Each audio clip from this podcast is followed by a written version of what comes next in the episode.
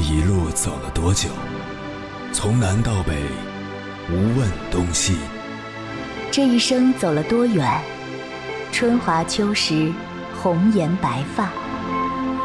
也曾鼓起勇气，奔向不曾到达的地平线。也曾迷失方向，受困于爱恨情仇的漩涡。当夜幕降临，一切归于沉寂。有人正迎着月光，踏遍千山万水，为你而来。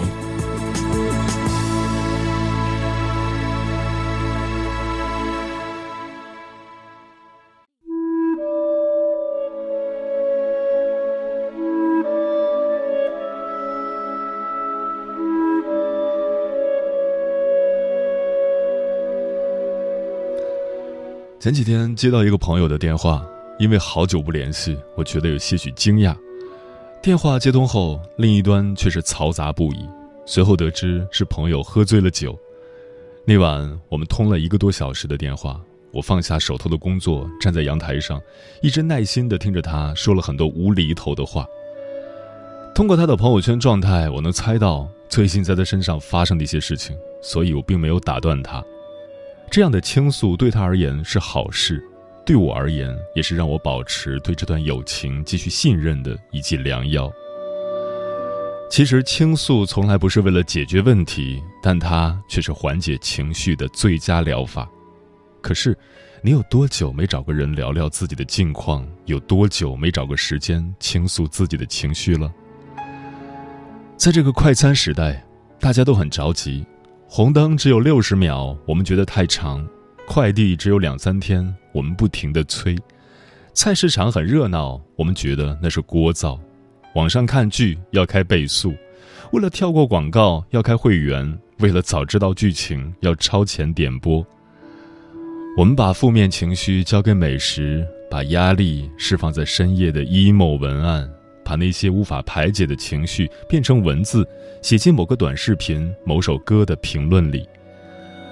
当我们想要倾诉的时候，又害怕别人无法感同身受而欲言又止。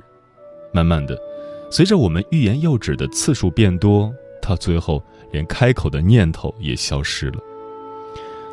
可是，我们倾诉的目的，不是非要让别人理解和赞同，也不是非要从对方那里得到解决方案。很多时候，我们倾诉只是为了能缓解当下的情绪，让自己平静下来。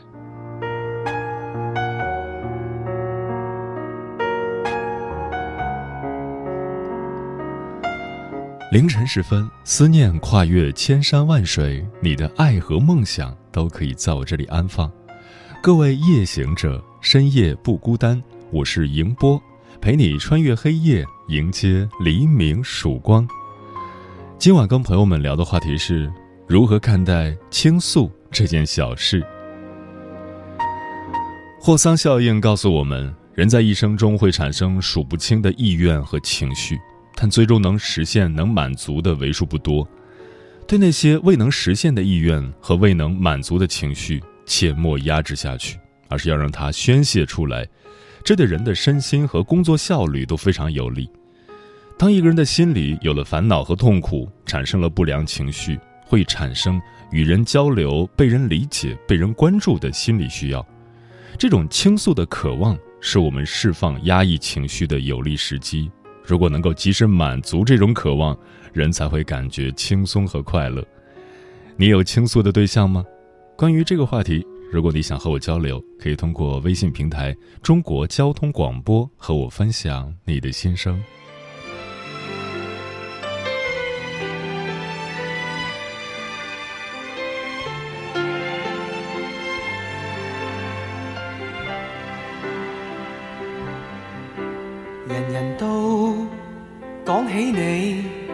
聽咗好多次，每次都引我想美事，多少的痴情在心底秘密不講半聲，哪敢訴情意？人人都。起你，不管几多次，如何可时时陪住你一切？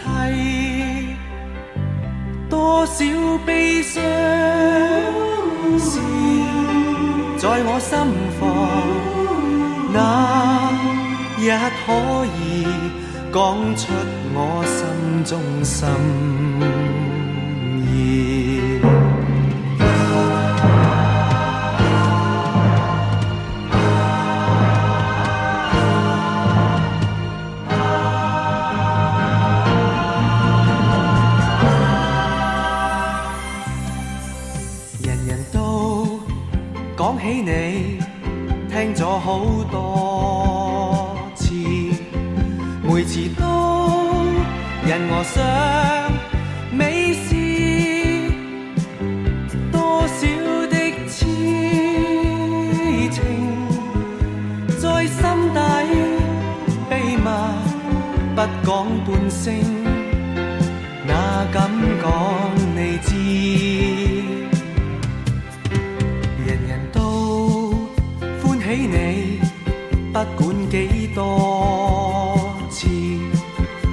何可时时陪住你一切？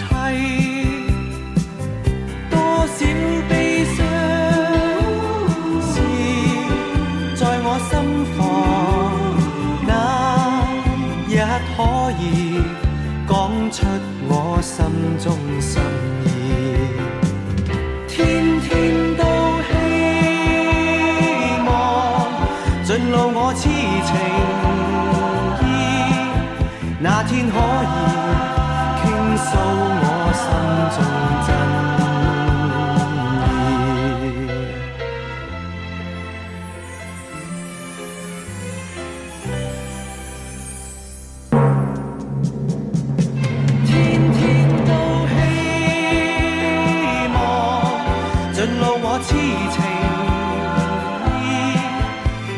天可以倾诉我心中真意。天天都希望尽露我痴情意，那天可以。最近朋友跟我说起一件让他郁闷的事儿。他有个表妹喜欢找人倾诉，他经常被对方捉住，一通倒苦水。每次他都耐心安慰，但事不过三，久了就会烦躁，质疑对方：真有那么痛苦吗？真那么难吗？他给过表妹很多建议，却发现对方会找一切借口，蜷缩在痛苦里不肯出来。安慰和出主意都不见效，朋友感到很挫败。然后他开始反思。我自己认为屁大点的事情都能想办法克服，但对于别人来说，可能都已经到了悬崖边上。所以，我是不是自恋狂？他在受挫之余，仍然展现了心理学头脑，对自己没有体验过的事情和人保有觉察与尊重。我觉得朋友很了不起。今天我们从心理学的角度来分析一下倾诉这种行为。跟朋友们分享的第一篇文章是一位心理咨询师所写的，名字叫《找人倾诉要想好是释放还是添堵》，作者徐亚辉。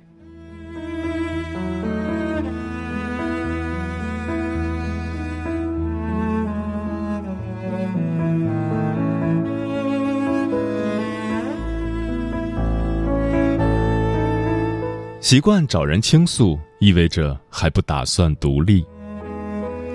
婴儿一出生，从哭闹到吸吮乳汁，再到任何东西都想放到嘴里尝尝，表达诉求、欲望和探索世界，全凭嘴巴包打天下。同时，必须有好的养育者可供依赖，婴儿才能存活下来。成年以后，过度倾诉、唠叨、抱怨，都是渴望通过嘴巴的活动获得想要的满足。通常，心理学上认为这些都是口欲期的残留，在人格上呈现出依赖的特征。观察一下周围喜欢倾诉的人，他们基本都处在这样的状态：我有些痛苦，这些痛苦都是别人造成的。我很想改变，但是别人不改变，我也没办法。这就让劝解他们的人很抓狂，因为很痛苦，所以不想改。你这逻辑对不上啊！依赖型的人最热衷于把关系里的人打造成自己能够依赖的样子，如此才能缓解不安全感。他们最痛苦的点是，为什么对方不能成为我期待的那个人？别人给他们的建议多半都是要面对现实去解决问题，这就意味着要放弃依赖，走向独立。对他们而言，独立是多么艰难而又遥远的事情，不能依赖。近乎于宣布死亡。有一对情侣都是普通的打工人，按照他们的收入水平，婚后再养一个孩子问题不大。导致男方迟疑不肯领证的原因是他觉得女生向散财童子转世，他自己舍不得花钱，却把钱花在没那么必要的人和事上。每到月底，女生就开始哭穷，并抱怨男方不够负责，没有给她安全感。可以看到，女生正在以散财的方式让自己退回到依赖状态，也获得了抱怨的资格。已经被太多女性说烂了的缺乏安全感的问题，我怀疑不全是早年养育不足的问题，而是太多的社会文化鼓励女性去依赖。有工作能力的成年女性在心理上仍不能独立。等于放弃了主权，把安全感交给对方经营，去依赖一个不受自己掌控的人，真的是既傻又危险，因为没有人能够实时保证你的安全。自我负责之日，就是获得安全之时。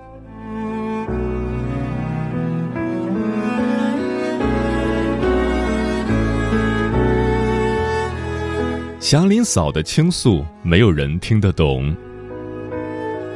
鲁迅笔下的祥林嫂，成为那些絮絮叨叨的人的代名词。在第二任丈夫贺老六和儿子阿毛去世后，她逢人便讲述同样的故事。我真傻，真的，我单知道雪天是野兽在深山里没有食吃，会到村里来。我不知道春天也会有。人们对他从同情到嫌弃，最后避之不及，是因为在常人看来，纠结于已经无法改变的事实是不可理喻的，更不会有人想要去理解他反复倾诉的内容究竟在表达什么。从心理学的角度看，祥林嫂每次以“我真傻真的”开头，都是在加固一次自我防御，言外之意是阿毛的死是他的傻造成的。并不是他内心认同的那个下地狱都要被劈成两半的罪人造成的。傻比不干净的灾星之类的自我接受起来相对容易一些。在封建社会对妇女的迫害下，祥林嫂的“我真傻”恐怕是她的自我能够给出的最高级别的防御了。虽然僵化的厉害，却也别无选择。如果祥林嫂去看心理咨询，咨询师不会首先拆解她的防御，而是着重建立她的自体感。这一点上，死去的丈夫贺老六曾经做得很到位。祥林嫂是在众人逼迫下被抢亲去到贺老六家的，她誓死不从，刚烈地撞向桌角，鲜血直流。第二天醒来，还是执意要走。贺老六是个厚道人，他说。总得吃点东西，洗了脸再走吧。又问：“你想回婆家还是鲁四老爷家？我送你走。”祥林嫂其实是没地方可去的，但贺老六的态度让她感到被理解和尊重。有人和他同步，那个地方就是家。心理上需要有个人跟我是一伙的，这是一个人自体感巩固的必要过程。生活中，闺蜜、哥们儿之间都在相互寻找这种感觉，因此在生活中遇到祥林嫂式的倾诉，先别急着嫌弃，多一个理解的角度，能让我们更加中正地看待这些人的处境，知道自己是否能够给他们帮一点忙。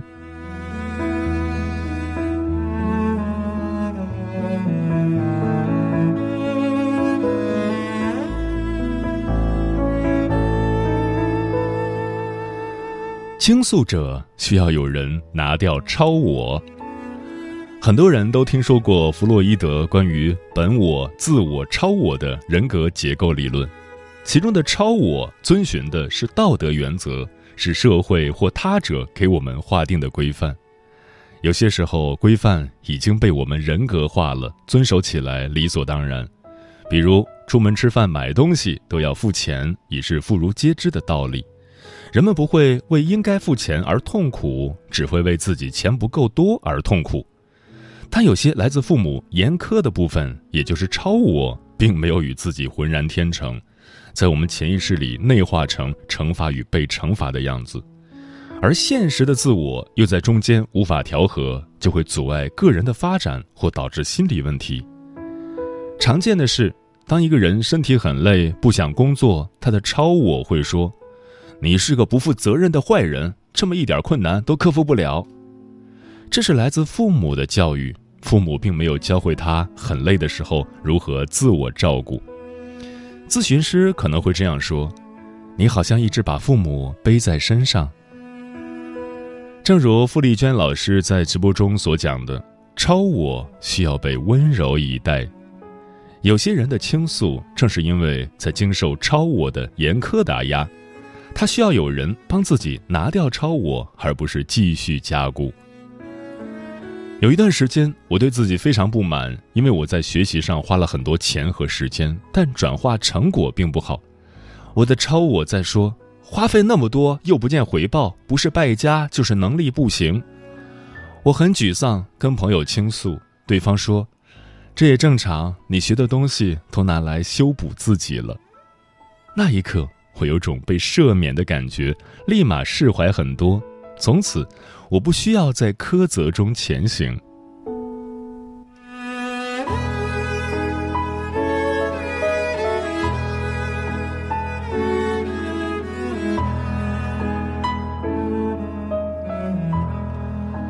倾诉者的代价。倾诉者是有代价的，代价是失去朋友。如果你把对方当成吐槽的容器，但接受你唠叨的人不是空气，忍不了只能离开。也有另外一种情况，你主动抛弃了曾经很多次倾听你的朋友，这听上去很不合理，但却很真实。我的某位同学自认为在闺蜜最难的时候，她提供了各种垃圾桶和充电器的功能。当他发现微信被闺蜜拉黑时，整个人呆住，百思不得其解。我跟同学说：“这跟你没什么关系，你闺蜜只是跟自己不能面对的过往绝交。”正如一位女作家所说。难过的时候，闭上眼睛，闭上嘴巴，睡一觉，醒来就能解决一半的痛苦。如果非要找人哭诉，说完就更多了一份担忧。总之，倾诉无度，两败俱伤。为了避免受伤，最好去找专业的心理咨询师来做这件事。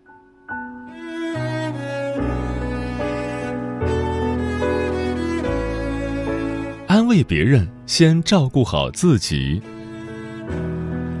帮助他人是我们的本能之一。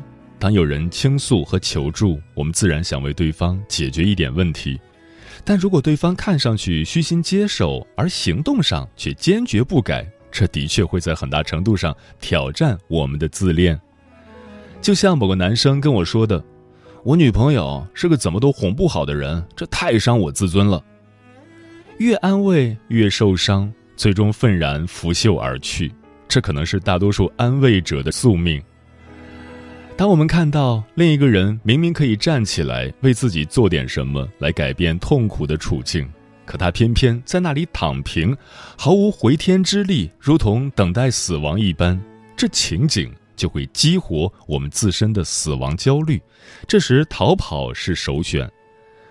如果留下来继续倾听，又不被倾诉者的无力感所击溃，需要倾听者具备两个条件：一是清晰的知道哪些痛苦是别人的，哪些是自己的，不被对方带节奏；二是不过分期待对方在我们的安慰下能快点好起来，不然，劝解者很快将陷入和倾诉者同样的死循环。我很痛苦，但什么也改变不了。说了这么多，可能也没那么复杂。很多时候，我就说说，你就听听，也都过得去。毕竟，还要各自奔赴生活的下一站。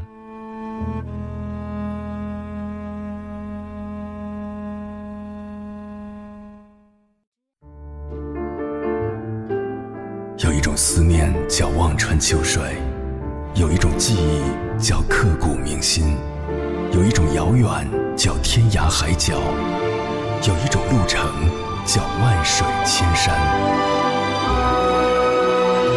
千山万水只为你，千山万水只为你，正在路上。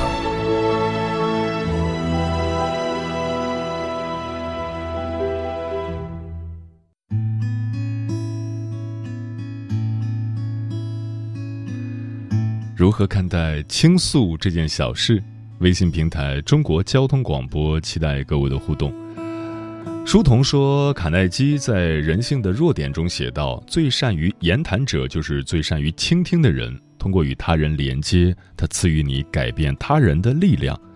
倾听和倾诉仅有一字之差，但前者给予后者力量，而后者又把信任一词注入给前者。”《黄帝内经》里说，人有五脏，化生五气，以生喜怒悲恐惊。肝在志为怒，心在志为喜，脾在志为思，肺在志为忧，肾在志为恐。由此可见，情志会影响肺腑，所以在情绪上头时，不妨找一两好友，小酌一杯也好，彻夜长谈也罢，试着去调节和发泄情绪。水流离说：“每个人都会有需要倾诉的时候，就算再坚强乐观的人，在某一天也会因为某一件事而需要倾诉和发泄内心的苦闷、委屈、烦心事儿。如果你身边能有愿意倾听你心事的人，那么就太幸运了，有种这世界至少还有你懂我和我站在一起面对困难和挑战的感觉。”当然，这个你说的不一定是爱人，可以是男闺蜜或女闺蜜，或者是你十分信赖的对象。亨利说：“突然发现找不到人可以倾诉，这可能是很多朋友的现状吧。”浩然说：“成年人谁不是戴着面具生活？在单位更是这样，有些事情是没办法倾诉的，有些感受是别人无法理解的。”情绪这个东西和谁讲都没有办法做到真正的感同身受，有时候连你的影子都会暂时的离开你。这个世界上能够陪你走到最后的也只有自己。成长其实就是将所有的心事都变得销声匿迹。漂浮的云说：“我有烦心事时，以前很爱跟朋友说，然后再听听朋友的劝解和开导。”以及他遇到类似情况时是怎样做的，这样倾诉之后心情会好一些，以后再遇到类似的事情也会学着朋友的方法去做。当然，最主要的是把矛盾解决在萌芽状态。如果不能，也要尽量发挥宽宏大度的风格，去减少和化解矛盾。枫叶轻飘说：“我们活着，总会有些事情想要找人倾诉。”虽然说倾诉是一件很小的事情，但很怕倾诉倾错了对象，人家会觉得你很矫情，心中压抑久了就会觉得很孤独。当一个人品尝到无人可以倾诉的滋味以后，便会懂得孤独其实是人生必经的历程。可乐不加气说，有时候倾诉也是连接朋友之间的纽带。我找你倾诉，你有事不找我倾诉，我就会觉得。这份友情是不是自己一厢情愿了？你不问，我不说；你不告诉我，我也假装不知道。朋友之间不是互不打扰，相互打扰、相互被需要的友情才是最好的关系。慕若清晨说：“其实我们在倾诉的同时，已经是在梳理自己的情绪了，而对方不同的建议也会给你全新的思路，让你审视自己的人生和走过的路。”我认为这种倾诉是一个很好的调节方式。明天你好说，有一个人分担你的苦痛，你的苦痛会减少一半。重要的是，这个陪伴能给你力量，让你的心情变得平静。今夕何夕说，我确诊了重度抑郁症加精神分裂，最近经常跑医院，每次都习惯了在医院门口坐着发呆。医院旁边早餐店的老奶奶总是主动的给我打招呼，和我说话，夸我好看、乖巧，说看到我就想到了她的孙女，还说很心疼我。后来我就试着向老奶奶倾诉我的烦恼，虽然她可能不太懂我，不能给予太多安慰，但是奶奶的倾听让我特别感动。今天已经是她第十一次给我吃的了。她说：“我一定会好起来的，一定可以的。”我喝着玉米粥，包着鸡蛋，眼里流出了感动的泪水。水珠说：“当我不开心的时候，我会选择在网上找一个树洞倾诉自己的烦恼。一方面是为了宣泄情绪，另一方面也渴望与人交流、被人理解，但又不想在认识的人面前暴露自己。嗯，当难过憋不住的时候，不想倾诉是假的。哪怕是在快餐时代，希望我们都能够找到一个人去倾诉，不要害怕会不会打扰，不要担心会不会不被理解。”也希望那些倾听者不要觉得烦恼，简单说一句：“我虽然不太能感同身受，但我很高兴你能来跟我诉说。”简单的一句话，或许也能成为别人的光。倾诉不能解决我们遇到的麻烦，却能解决当下的心烦意乱。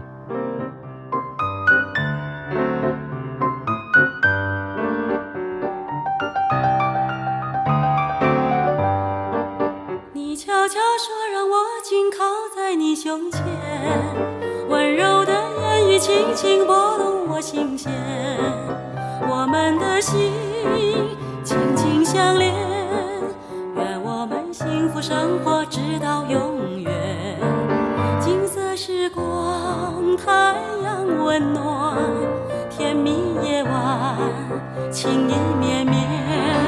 你悄悄说，再没有别人会听见。真诚相爱，我们的誓言永不变。我的生命已属于你，因为你带着爱情来到我身边。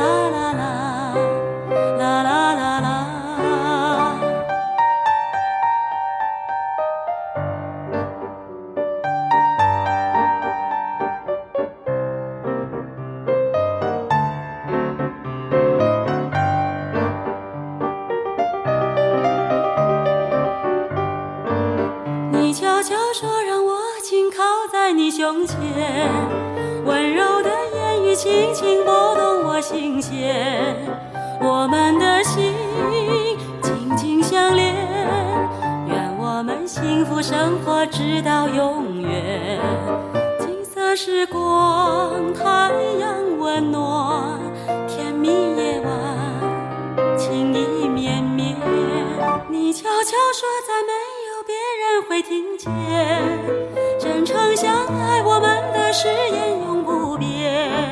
我的生命已属于你，因为你带着爱情来到我身边。我的生命已属于你。